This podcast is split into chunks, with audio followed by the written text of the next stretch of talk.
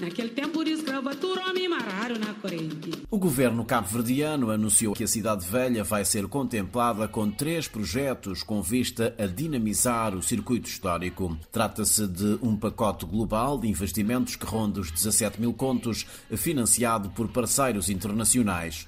Tudo com o objetivo de valorizar o sítio histórico, o património da humanidade.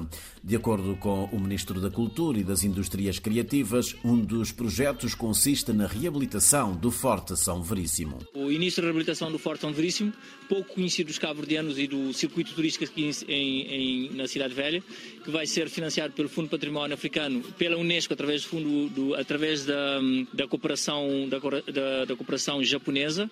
Temos a, a a Igreja Nossa Senhora Conceição, que vai ser financiada, que está a ser financiada parcialmente pelo Instituto Camões, e o programa de empreendedorismo em sítios de património da humanidade. Portanto, recuperar, reabilitar e apresentar como um, um, um circuito visitável o Forte São Veríssimo e reintroduzi-lo no circuito histórico, enquadrar a família que vive parcialmente ocupando o Forte São, eh, São Veríssimo. Uh, estamos em processo de negociação para começar as obras na, de reabilitação e musealização do, da, das ruínas de Nossa Senhora da Conceição que relembre-se, uh, trata-se de uma igreja, a mais antiga igreja descoberta aqui na Cidade Velha. Vamos começar também um programa de empreendedorismo em sítios históricos que tem a ver com um programa financiado pelo Japão. Uh, basicamente, vamos financiar um conjunto de projetos ligados ao empreendedorismo, ligado ao artesanato, a, a, às guias históricas, à reabilitação de, pequenas, de pequenos negócios ligados ao património histórico, ligados ao souvenir.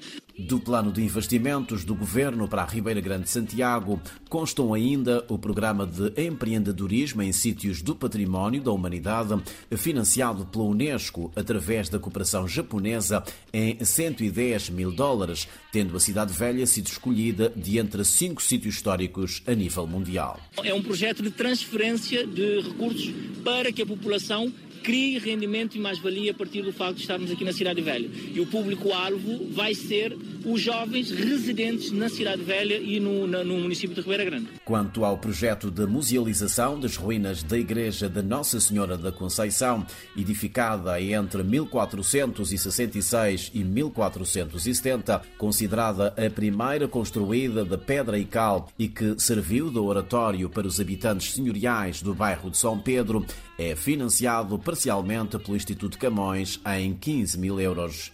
Ainda falando do Forte de São Veríssimo, o projeto visa a recuperação, a reabilitação e a apresentação desse património como um destino visitável e a sua reintrodução no circuito histórico. Pretende-se também empoderar a família, cujo principal rendimento vem parcialmente desse monumento. Aliás, o governo garante que já começaram as negociações com vista ao arranque das obras de reabilitação e musealização das ruínas da Igreja de Nossa Senhora de Conceição. Quem ficou satisfeito com o anúncio da implementação dos projetos para a Cidade Velha é o presidente da Câmara Municipal, Nelson Moreira. Segundo o autarca, o governo tem sido um dos parceiros do desenvolvimento do município, sobretudo através da implementação do Programa Operacional do Turismo. O tem estado a trabalhar em estreita parceria e o governo tem sido um desses parceiros, nomeadamente nesse momento no âmbito do, Programa Operacional de Turismo. Cidade Velha foi contemplado como sendo um desses polo turístico, onde no seu trabalho identifica projetos que também dêem conta à necessidade de, de Câmara e propriamente municípios.